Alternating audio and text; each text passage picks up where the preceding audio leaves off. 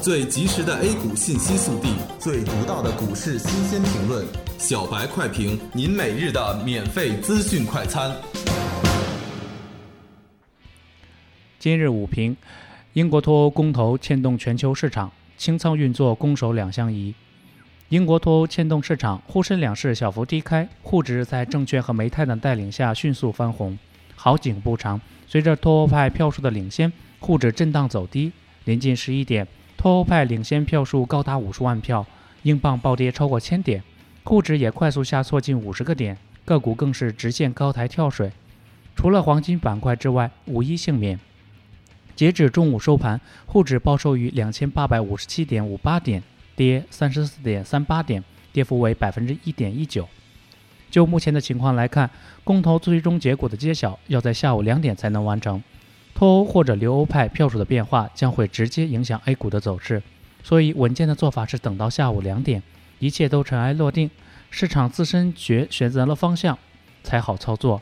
另外，昨天和今天上午出逃的资金属于短线的摇摆资金，只要市场好转，会很快的重新流入市场。外有英国公投，内有宝万之争，又有了新进展。宝能深夜发文明确反对万科重组预案，华润快速补刀重申反对万科重组预案，关注万科公司治理。原来相争的两方，现在开始站在了统一战线。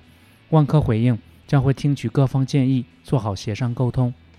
纵观六月，这是空方最后一个砸盘理由了，而且还能借着这个机会进行调仓换挡。此时空方再砸不下去，后面暂时很难找再找到做空的理由了。